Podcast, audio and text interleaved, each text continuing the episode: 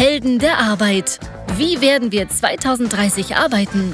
Der Podcast zur Zukunft der Arbeitswelt von Daniel Schaffelt und René Tillmann. Ihr wunderschönen Heldinnen und Helden da draußen, einen wunderschönen guten Morgen, guten Tag, guten Ja, Abend, wann auch immer ihr uns hört. Ja, schönen guten Morgen. Ja, kann man ruhig sagen. Schönen guten Morgen, lieber Daniel. Ja, schönen guten Morgen, lieber René. Wie geht's dir? Ja, bist du auch so verwirrt wie ich?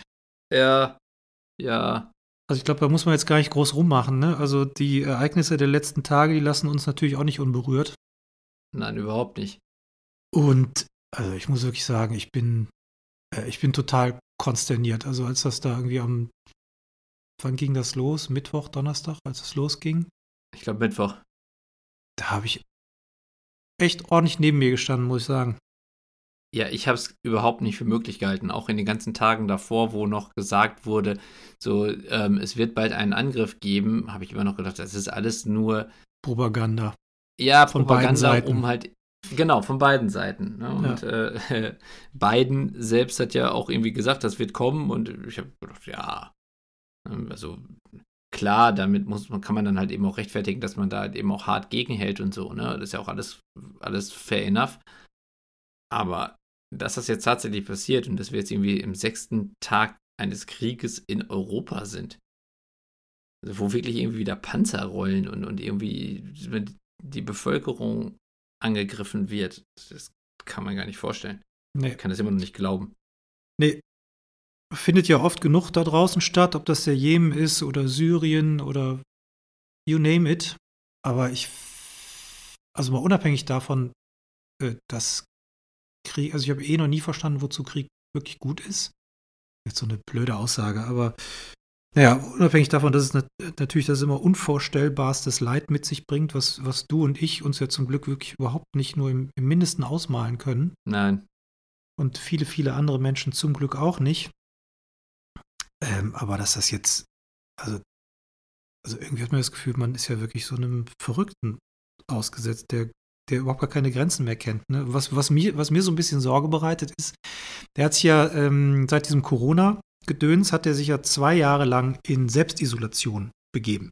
Also der lässt nur noch so ganz, ganz wenige Menschen an sich ran, der gute Herr Putin. Trotz Sputnik.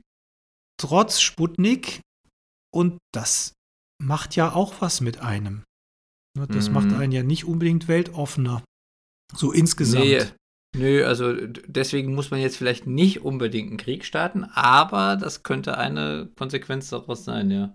Ja, Und also für uns jetzt als Podcast, der sich mit der Arbeitswelt beschäftigt, ist es natürlich erstmal ein, Thema, was auf der einen Seite, also was man aus dem Kopf irgendwie gar nicht rauskriegt, äh, aber ähm, was ja auch für uns bei dem Thema Arbeitswelt auch eine Menge ja, Einflüsse haben wird. Und dann so, die auch uns in Deutschland betreffen werden. Natürlich erstmal, äh, aber ganz konkret die ukrainische Bevölkerung und die Menschen, die dort bis vor kurzem ihrem ganz normalen Job nachgegangen sind und das jetzt auf einmal nicht mehr tun können. Und auch natürlich mit der Frage dann, was passiert daraus resultierend auch für deutsche Unternehmen, die zum Beispiel mit ukrainischen Unternehmen zusammengearbeitet haben. Und was passiert mit den Menschen, die in der Ukraine oftmals auch sehr hochqualifizierte Arbeit gemacht haben und jetzt auf einmal fliehen und woanders hin müssen. Ja. ja eigentlich eine, eine spannende Frage, auch wenn's, äh, wenn es schön gewesen wäre, wenn wir über sowas nicht reden müssten. nee, überhaupt nicht. Und man könnte natürlich jetzt äh, zynisch rangehen und sagen, also es ist jetzt wirklich sarkastisch, zynisch etc., um das direkt mal vorwegzunehmen. Das ist natürlich eine einmalige Chance, um ein Stück weit den Fachkräftemangel äh, Mangel in, in, in Deutschland und den EU-Staaten zu lindern, ja, weil viele durchaus hochqualifizierte Menschen da auch rüberkommen und potenziell eine Chance bekommen, aber das ist ja, das, äh, also wie pervers ist das eigentlich? Ja. Ähm, aber jetzt mal unabhängig davon muss man sich ja Gedanken darum machen. Die Menschen brauchen ja eine Lebensgrundlage, eine Existenzgrundlage und da ist es nun mal so, dass Ja, dass das natürlich die, zum einen das Thema Heimat ist, zum anderen das Thema Ernährung und Bildung, aber eben auch das Thema Job und Geld verdienen Ja. und ein gefestigtes Umfeld. Und wie gehen solche Leute damit um? Also die, äh, der, der Punkt ist ja auch der, wenn man sich die Flüchtlingsströme jetzt anschaut, kommen ja fast nur Frauen und Kinder rüber. Denn sämtliche Männer zwischen, wenn ich es richtig gelesen habe, ich glaube zwischen 20 und 55 oder 60, ich bin mir nicht ganz genau sicher, äh, dürfen die Ukraine nicht verlassen, Ja, weil sie zurückgesendet werden in den, in den Kampf oder Organisation oder was auch immer. Auf jeden Fall, ja, wie soll man sagen, kriegs, kriegswichtig sind. mhm. So ekelhaft das klingt. ja, So, das heißt, es, es, es verlassen tendenziell nur Frauen und Kinder ihr Land und die Männer müssen vor Ort bleiben und, äh, pf, ja, weiß ich nicht, wie nennt man das, retten, was zu retten ist. mhm. Oder verteidigen, was zu verteidigen ist. Ich weiß es nicht. Also mir fehlen da ehrlicherweise die Ansätze und die Worte. Merkt man vielleicht auch so ein bisschen. Ja. Ja, das ist wirklich schwierig, aber was vielleicht nicht ganz so be bekannt ist, also vielleicht um das mal so ein bisschen äh, auf, ein, auf eine Ebene zu bringen, wo man mal so ein bisschen beleuchten kann, wie der Arbeitsmarkt in der Ukraine aussieht und was, was da jetzt passieren wird oder beziehungsweise wo man vielleicht zumindest ein paar Vermutungen anstellen kann. Die Ukraine ist tatsächlich ein sehr stark technologieorientiertes Land. Mhm. Es gibt jede Menge Tech-Worker, also Menschen, die in, im Technologiebereich tätig sind. Und damit meine ich jetzt nicht nur irgendwie Raketentechnologie, also in, irgendwelche Ingenieurstechnologie oder so, sondern eben halt auch ganz viel Entwicklung, Programmierung, erstmal auch kreative Berufe, alles, was so in dem ganzen Bereich Freelance, Grafik und was weiß ich äh, sich be- bewegt. Da gibt es sehr viele Menschen, gerade in Kiew, aber auch eben in den anderen großen Städten der Ukraine, die in diesen Bereichen tätig sind. Und das sieht man zum Beispiel auch an den Zahlen. Es gibt insgesamt 231 äh, internationale Startups, also nicht ukrainische Startups, die Mhm. große Entwicklungsabteilungen in der Ukraine halten. Mhm.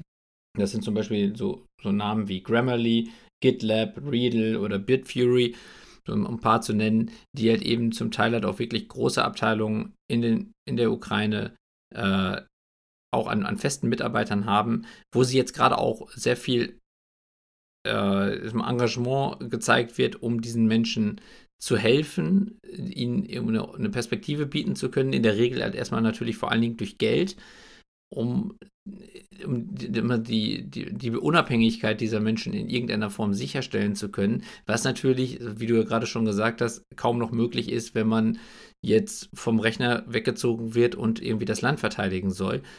Und wenn es am Ende für das Geld, was man jetzt im Zweifelsfall vielleicht gerade noch bekommt, eh nicht mehr viel kaufen kann, ja, weil die Infrastruktur ja jetzt sechs Tage später schon größtenteils zerstört ist, wie Vitali Klitschko ja auch gesagt hat, ähm, dass dann zum Beispiel Supermärkte und, und äh, Apotheken kaum noch geöffnet haben und auch nicht mehr neu befüllt werden, sodass es ja auch für Geld eigentlich nicht mehr viel gibt, was man noch kaufen kann, Mhm. selbst wenn man es hat.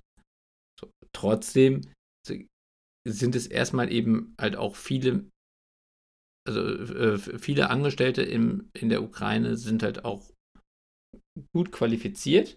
Es gibt Mhm. halt auch tatsächlich ähm, allein in der Ukraine über 1600 Startups, die mit Technologie zu tun haben. Ein paar bekanntere sind zum Beispiel Preply oder Ajax oder Reface, die in der Ukraine ansässig sind und jetzt natürlich auch ihren Betrieb so nicht ohne weiteres fortsetzen können.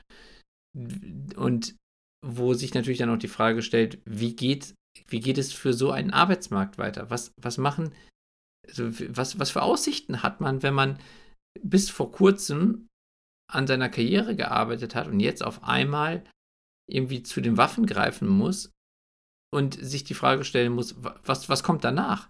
Also, wenn jetzt Frauen und Kinder aus dem Land ge äh, geflohen sind und selbst wenn man jetzt mal unterstellen würde, der Krieg wäre in Kürze vorbei, kann man danach zu seinem normalen Job zurückkehren? wird es danach wieder irgendwie so wie vorher sein? Kann ich mir irgendwie gar nicht vorstellen. Nee, kann ich mir auch nicht vorstellen. Das kommt, äh, kommt sicherlich auf die Situation an. Ne? Also, also es gibt ja mehrere Szenarien.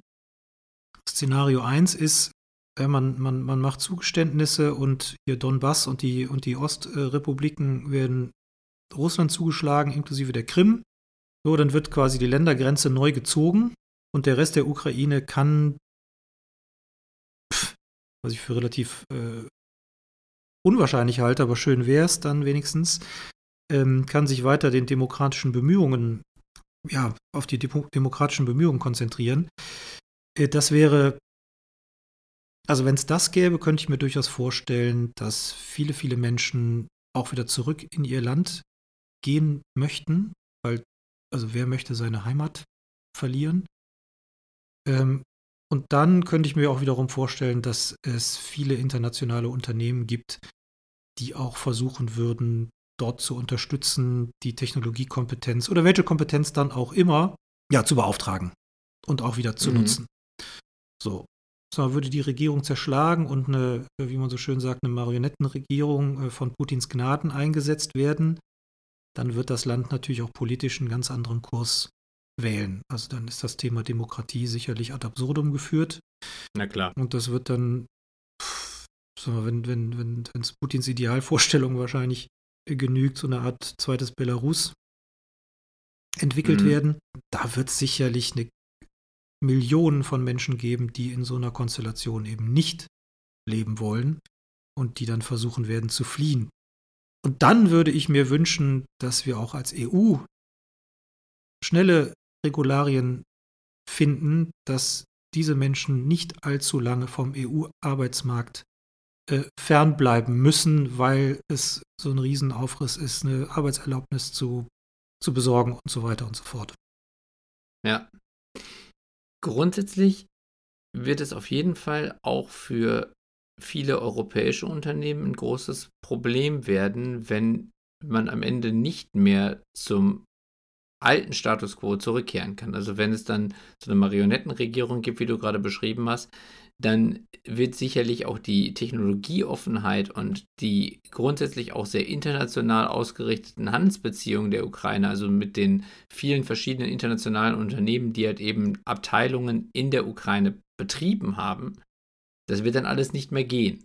Und das bedeutet nee. natürlich für die Unternehmen, die das vorher gemacht haben, die müssen sich komplett neu orientieren. Also ja. die müssen überlegen, wo finden sie die Fachkräfte.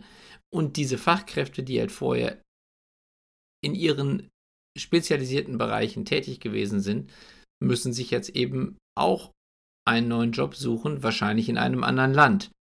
Und das wird ja auch unseren Arbeitsmarkt betreffen, wie du richtig gesagt hast. Also auch mit der Frage natürlich erstmal, wie schnell können diese Menschen überhaupt einem, einem Arbeitsmarkt in Europa zugeführt werden? Also die rechtlichen Voraussetzungen dafür schaffen, dass sie halt eben arbeiten dürfen. Mhm.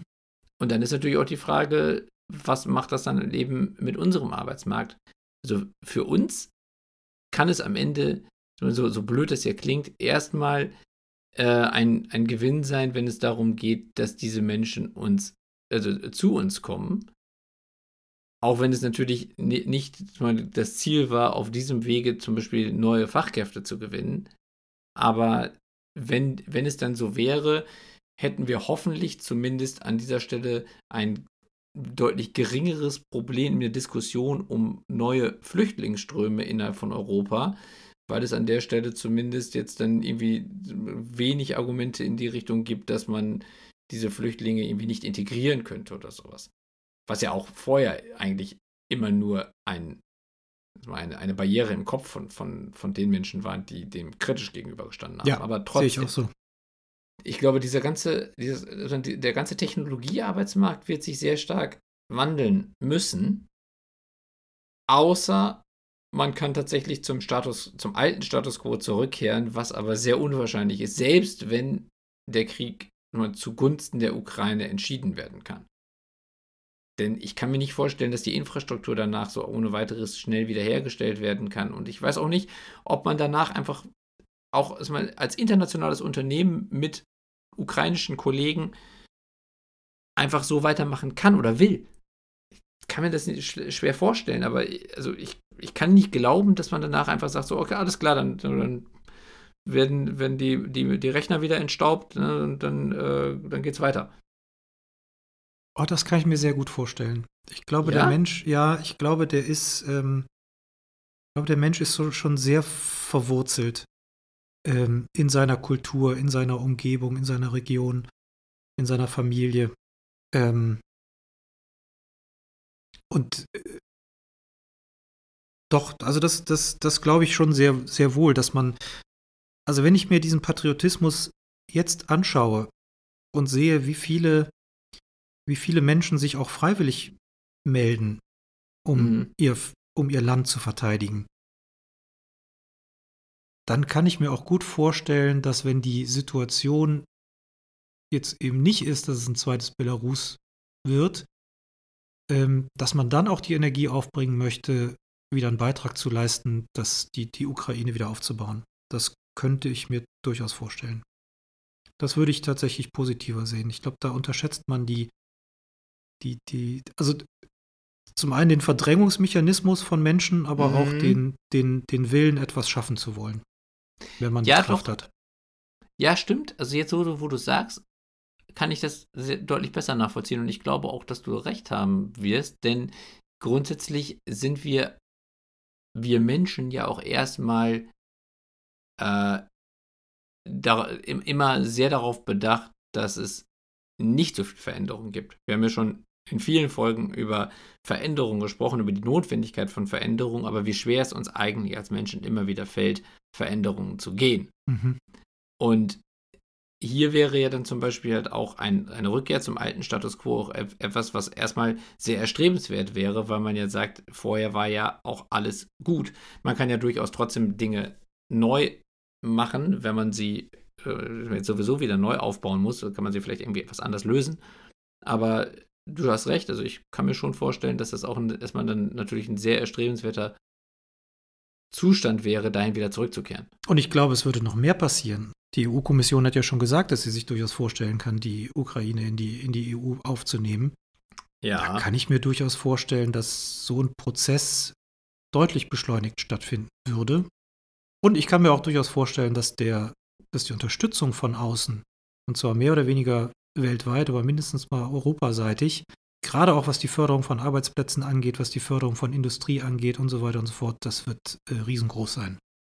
Ja, Da, das da bin ich mir auch. relativ sicher, vorausgesetzt, die politischen äh, Kräfteverhältnisse und die Situation ist so, dass, es, dass das überhaupt ansatzweise denkbar ist. Und, Ja. da, und da habe ich im Moment noch keine Idee, wie das aussehen soll. Ja, also politisch ist das eine und das andere ist natürlich auch, dass die Sicherheit im Land gewährleistet äh, werden kann. Auch zum Beispiel ähm, so infrastrukturelle Sicherheit, äh, Cybersicherheit. Also Cybersicherheit zum Beispiel ist auch ein, ein Thema. Hast du mitgekriegt, dass die, äh, dass die Russen auch zum Tag oder einen Tag vor dem Angriff neue Malware veröffentlicht haben, die ganz gezielt die Infrastruktur, also die, die IT-Infrastruktur der Behörden der Ukraine lahmlegen sollte. Ja, ja. Und da muss man ja mal sagen, äh, also wer, wer das sehr schnell mitbekommen hat, war Microsoft. Okay. Und die haben das drei Stunden, glaube ich, schon nach der Veröffentlichung mitbekommen, haben nochmal drei Stunden später schon die Ukraine informiert und haben, ich weiß nicht, noch ein, zwei Stunden später oder so schon die ersten Patches veröffentlicht für die ukrainische Regierung, um diese Malware aus dem äh, Verkehr zu ziehen. Finde ich erstmal eine ganz tolle Geschichte. Also da Hut ab vor Microsoft, die da wirklich so schnell reagiert haben. Aber natürlich zeigt das ja auch, du kannst dir dann nachher wahrscheinlich nicht mehr so richtig sicher sein, ob du nicht dauernd dann doch wieder von irgendwelchen Seiten auch vielleicht sehr verdeckt angegriffen wirst. Und das wird sicherlich auch für den Arbeitsmarkt dann für die Zukunft zumindest eine, so eine konstante ja, Bedrohung irgendwie darstellen. Wo ich allerdings ein, ich weiß gar nicht mehr, wer es gewesen ist, ähm, es war ein, ein Start-up-Gründer aus, aus der Ukraine, der Israel als Vergleich gezogen hat. Also da war der, hatte der Krieg aber noch nicht begonnen. Da stand das Mhm. noch, da, äh, da, da stand auch für ihn, das glaube ich noch in den Sternen, dass sowas tatsächlich passiert. Aber der, der sich dann verglichen hatte mit Israel oder die Situation in der Ukraine mit Israel, wo er sagte, Israel ist einer der Tech-Hubs der Welt in einem Land, das eigentlich in einem permanenten Fast-Kriegszustand lebt. Stimmt. Was also zeigt, dass das geht. Und dass man das sehr wohl miteinander kombinieren kann. Jetzt ist es natürlich in der Ukraine noch sehr viel weiter gegangen, als das bei Israel bislang in den letzten Jahren zum Glück der Fall gewesen ist. Aber die Frage ist natürlich, ob man danach mit so einem klaren Feind direkt in der Nachbarschaft, der dann auch, wenn man sich irgendwie einen Friedensvertrag unterschreibt, der trotzdem danach nicht, nicht vergessen wird, was da passiert ist, dass man dann vielleicht einfach nicht mehr so sicher sein kann, dass man auch seine Arbeit jeden Tag gut machen kann, weil man dauernd vermuten muss, dass man in irgendeiner Form digital oder im echten Leben angegriffen wird. Super schwierig. Ja, man wird ganz anders auf der Hut sein. Also das ist, ja. ähm, also da fand ich ja die äh, Regierungserklärung vom Herrn Scholz auch durchaus äh, beeindruckend. Insofern, dass ja wirklich ein, also ein maximaler Paradigmenwechsel stattgefunden hat. Ja. Den ich im Ansatz so nicht erwartet hätte. Nein, nicht in der Geschwindigkeit und in der Intensität. Nicht in der Geschwindigkeit, nicht in der Intensität. Und der wird nicht nur in Deutschland so durchgeführt worden sein, der wird, sondern, also ich meine, Frankreich war eh schon klar, dass äh, Grand Nation ist und in, in UK im Grunde auch, aber Schweden, Finnland, Spanien, Griechenland, also ich glaube, das geht jetzt einfach mal durch die gesamte westliche Welt. Mhm. Und das wird für die nächste Dekade äh, riesige Konsequenzen haben. Und insofern glaube ich auch, dass man lernen wird, mit einem potenziellen Aggressor in der direkten Nachbarschaft zu leben und dass man auch lernen wird, äh, Frühwarnsysteme zu installieren ähm, und auf viele, viele Eventualitäten vorbereitet sein wird. Ich glaube, dass das, dass das ganze Thema Wachsamkeit einen ganz neuen Stellenwert bekommt. Ja. Man wird in so einer gewissen Dauerparanoia leben. Ja, weil es zwangsweise so sein muss. Aber ich bin mir noch nicht sicher, was das mit den Menschen macht, die dann in so einem Zustand permanent leben müssen. Ich meine, es hat ja vorher schon Länder gegeben, in denen sowas passiert ist. Also die DDR zum Beispiel war ja eigentlich so ein Land, in dem man als Bewohner des Landes eigentlich permanent auf der Hut sein musste. Und ich meine, mhm. auch jetzt eigentlich alle autokratischen Länder oder autokratisch geführten Länder haben in der Regel sehr gute mal, interne Kontrollmechanismen und Staatsapparate, mit denen halt irgendwie die Bürger kontrolliert werden sollen. Jetzt wäre es halt nur noch so, man muss halt auch noch damit rechnen, äh, oder man muss jetzt damit rechnen, dass man dann irgendwie von außen die ganze Zeit in irgendeiner Form drangsaliert wird. Klar, das ist alles nicht neu, aber irgendwie fühlt sich das für mich jetzt so das erste Mal nochmal näher und, und anders an. Also ist vielleicht auch nicht fair gegenüber den Ländern, die auch jetzt immer schon irgendwie in Konflikten und in Kriegen gekämpft haben, gelebt haben und die ja diese Probleme eigentlich immer schon irgendwie gehabt haben. Du hast ja äh, genannt in Jemen oder, oder Sudan oder Somalia, andere afrikanische Länder. Und trotzdem, wenn ich mir jetzt vorstelle, so in einem dann in einem Land, wo ich wo ich einfach sehr viele Parallelen zu, zu meiner eigenen Lebenswelt sehe. Und ich mich dann in, in so eine Situation versetze und vorstellen müsste, ich müsste dahin wieder zurückkehren. Das, also, und dann immer diese Wachsamkeit und das irgendwie mit, mit, mit Kindern, die man großziehen will und so weiter. Puh. Also ich meine, das, das wird wahrscheinlich so sein müssen. Aber ich könnte mir nicht vorstellen, wie das ist, es wirklich jeden Tag leben zu müssen. Nee, für mich wäre es nichts. Überhaupt nicht. Ich meine, für äh, die Ukrainer wahrscheinlich auch nicht. Ich meine, die, die, die, haben sich das ja auch nicht ausgesucht. Nee, die haben sich das überhaupt nicht ausgesucht. Also, Puh. was ich jetzt erstmal positiv werte, ist, wie schnell sich Europa in, innerhalb von gefühlten 48 Stunden so eng untergehakt hat. Ja, ja. inklusive eines Orban. Ja, also sogar, ja. sogar, sogar Ungarn. Da war ich wirklich. Und, und, und, schau dir die Polen an, ja, wie, wie sehr die Gas geben. Ja. Äh, das finde ich sensationell. Muss man wirklich sagen. Also jetzt, jetzt lässt Orban äh, keine Waffen in Richtung der Ukraine über sein Staatsgebiet ähm, rollen. Okay, kann ich vielleicht sogar noch verstehen, weil sie möglicherweise auch Angst vor einem Angriff haben, aber so prinzipiell reiht er sich ja erstmal ein. Ja. Die verschiedensten Themen. So, und das, das macht mir wirklich große Hoffnung, dass da auch eine, ja, dass so diese ganzen kleinen Ränkelspielchen, die sich so in den letzten ein, zwei Dekaden so hochgeschaukelt haben, dass man es vielleicht auch sogar schafft, schneller gemeinsame Ebenen zu finden. Also das fand ich wirklich faszinierend. Und einen zweiten Punkt finde ich auch faszinierend. Äh, der hat jetzt mit dem Thema Arbeitsmarkt und Technologie äh, nicht so viel zu tun. Aber ich, ich formuliere das mal ein bisschen spitz.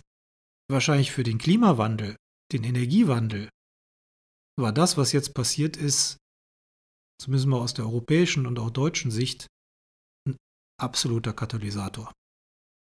Was glaubst du, wie einig sich jetzt alle sind, sich von fossilen Energien zu verabschieden? Ja, zumindest deutlich unabhängiger zu machen, Ja. was nicht unbedingt bedeutet zu verabschieden, Nee, sondern aber vielleicht deutlich sogar zu unabhängiger sagen, zu machen. wir importieren mehr Fracking-Gas aus, aus den USA oder sowas. Ja, ne? das, also das, das, ich glaube, das halte ich jetzt noch für, für gewagt, weil dieser auch dieser logistische Aufwand und so, der ist natürlich unfassbar. klar. Nochmal viel umfassend, fassbarer als äh, alles, was da jetzt von Russland kam. Aber ich glaube, dass dieser Punkt zu sagen, so, wir, wir setzen jetzt voll auf Sonne und Wind, so gut es nur irgendwie geht, um uns einfach unabhängig von allem Möglichen zu machen, ich glaube, das wird massiv beschleunigt werden. Ja, das passt ja auch zeitlich sehr gut zusammen. Es gab ja Mhm. gestern wieder ein ähm, vom, vom Weltklimarat äh, eine neue Studie oder zumindest irgendwie, ich glaube, die nächste Stufe der, dieser großen Studie, die dann halt eben da vom Weltklimarat veröffentlicht wird und äh, wo der Guterres auch äh, nochmal so eindringlichst gemahnt hat, dass wir nicht vergessen dürfen, dass wir kurz davor stehen, den, diesen Point of No Return zu überschreiten, der es für uns unmöglich macht, diese 1,5 Grad überhaupt noch irgendwie zu erreichen. Da sind wir sowieso ja schon eigentlich fast drüber hinweg. Aber mit jedem Tag, den wir länger brauchen, um uns global von fossilen Energieträgern zu verabschieden, so- solange wir da nicht hinkommen, werden wir, werden wir diese 1,5 Grad reißen. Und da gab es gestern halt auch nochmal so ein paar zusammenfassende Konsequenzen, die daraus er, äh, ergeben würden, wenn wir das halt eben nicht schaffen. Und das ist eigentlich am Ende gleichzusetzen mit einer irgendwann unbewohnbaren Erde. Und Ja. Ich verstehe zwar auch nicht, warum es uns so schwer fällt, zugunsten von Veränderungen, die vielleicht auch unbequem ist, die, die Schritte zu gehen, die notwendig sind, um, um unseren Planeten zu retten. Aber da hast du vielleicht recht, also dass dieser Krieg zumindest den, das, das ganze Thema fossile Brennstoffe, was ja einfach immer noch ein, ein äh, immens wichtiger Energieträger für uns alle ist in Europa, den vielleicht nochmal ganz anders neu zu betrachten und die ganzen Projekte, die ja dahinter stehen, um, um das abzulösen, nochmal deutlich zu beschleunigen. Weil wir haben ja auch gesehen, wie schnell zum Beispiel das ganze Thema Wehrhaftigkeit in Europa neu bewertet werden kann. Ja, allerdings. Ich meine, jetzt haben wir auf einmal 100 Milliarden für die Bundeswehr und werden ab, ab jetzt jedes Jahr mehr als 2% des BIP auch für die Bundeswehr investieren. Und das war vorher so ja jahrelang überhaupt nicht möglich. Kann man halten, was man von was man will, aber prinzipiell sieht man ja, in solchen Zeiten sind auf einmal sehr, wirklich weltbewegende Veränderungen möglich. Also zumindest jetzt erstmal weltbewegend jetzt erstmal für, für Deutschland. Aber wenn das halt eben viele Staaten machen, dann ist es am Ende weltbewegend. Oder könnte es sein. Und ich glaube, es muss es sein. Ja. Und dann hoffen wir mal, dass wir darüber dann am Ende auch für die Menschen wieder Arbeit finden können oder die wieder so in den Arbeitsmarkt integrieren können, die jetzt gerade nicht wissen, ob ihr Arbeitsplatz noch existiert. Weil das wird, das wird ja eine Zeit dauern, bis man da wieder in den Zustand kommt, dass diese Menschen wieder arbeiten können. Aber diese Arbeit wird ja auch fehlen und die werden auch wenig kompensieren können. Und deswegen können wir eigentlich für uns alle nur hoffen, dass da der, dass der Krieg bald endet, dass es schnell wieder in einen Zustand zurückkehrt, wo die Menschen wieder normales, ein normales Leben führen können, normal arbeiten können, entweder in der Ukraine oder in einem der anderen Länder in Europa, wo sie dann eine neue Heimat finden. Wo auch immer das sein mag. Deutschland nimmt ja jetzt schon Flüchtlinge auf, gut so. Und das werden sicherlich in den nächsten Tagen und Wochen noch deutlich mehr werden. Da können wir nur hoffen, dass wenn, wenn dann die Menschen bleiben wollen oder müssen, weil es, weil es nicht anders geht, dass wir aus, den, aus unseren Problemen bei der Integration in, aus dem Jahr 2015 und 2016 gelernt haben und das in Zukunft besser hinbekommen. Weißt du, wie umständlich es ist, eine, eine Arbeitserlaubnis zu erhalten? Ja, das weiß ich. Okay, ähm, wie, ist, wie, wie umständlich ist, ist es? Also ich kenne es nicht mit äh, Menschen aus Osteuropa, sondern ich habe das durchlaufen in Prozessen für Personen, die äh, zum Beispiel aus Südamerika kamen. Ah, okay.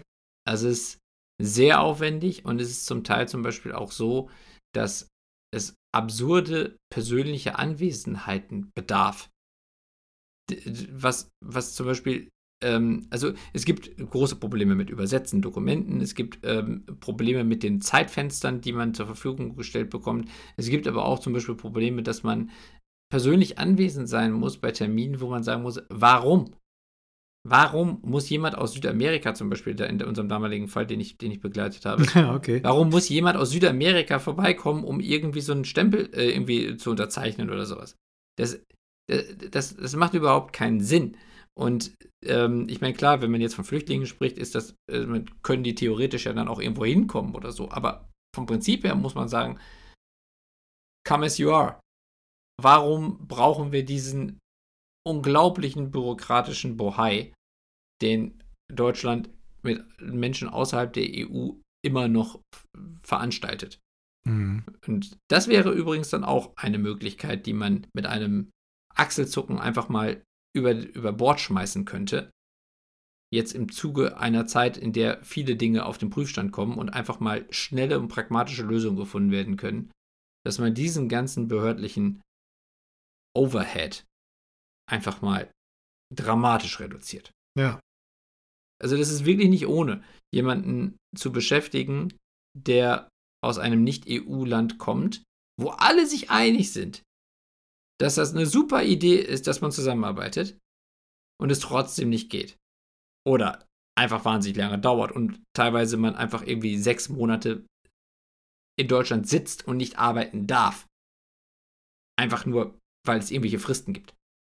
Das wäre auch noch ein, ein Appell dann auch an, an die Bundesregierung in dem Zuge jetzt vielleicht auch noch da ein paar paar Mal also den Vorgarten zu entrümpeln und da mal ein bisschen im Behördendschungel aufzuräumen. oh Mann. Und ansonsten können wir diese Folge jetzt eigentlich nur beschließen, indem wir hoffen, eigentlich nur hoffen, dass wir in zwei Wochen, wenn wir wieder zusammensitzen, auf eine Welt gucken können, die für dieses Kriegsproblem irgendeine akzeptable Lösung für beide Seiten gefunden hat. Ja. Also mit diesem Appell und dieser Hoffnung verabschieden wir uns heute von euch. Ja. Liebe Heldinnen und Helden der Arbeit. Und wünschen euch da draußen alles Gute. Bleibt gesund, kommt gut durch diese Zeit. Habt Zuversicht. Mut, Habt Zuversicht. Hoffnung. Wir haben auch zuversichtlichere Folgen. Ja. Die findet ihr auf Spotify, auf Apple Podcast und so weiter, aber insbesondere auch bei uns auf der Seite heldenderarbeit.me. Und hinterlasst uns auch gerne eure Kommentare unter heldenderarbeit.highjob.me. Vielen Dank und wir hoffen, dass wir uns in 14 Tagen mit deutlich positiveren Themen melden können. Ja. Wir hatten vor zwei Wochen über Glück, Glück ja, gesprochen. Wahnsinn, ne? Oh Gott. Ja, also wie, wie schnell sich das ändern kann. Ja, Unglaublich, ja. Deswegen, also mal, mal schauen, was wir in zwei Wochen berichten dürfen oder über welches Thema wir sprechen dürfen. Haltet die Ohren steif und dann sehen wir uns in zwei Wochen hoffentlich wieder. Dankeschön, alles wieder. Gute. Tschüss. Macht's gut. Ciao, ciao. Das war eine weitere Episode der Helden der Arbeit von Daniel Schaffelt und René Tillmann. Das hat dir gefallen? Dann abonniere uns jetzt, um keine Folge zu verpassen. Weitere Infos findest du auf www.heldenderarbeit.me. Ach ja, eine Bewertung wäre ein Träumchen.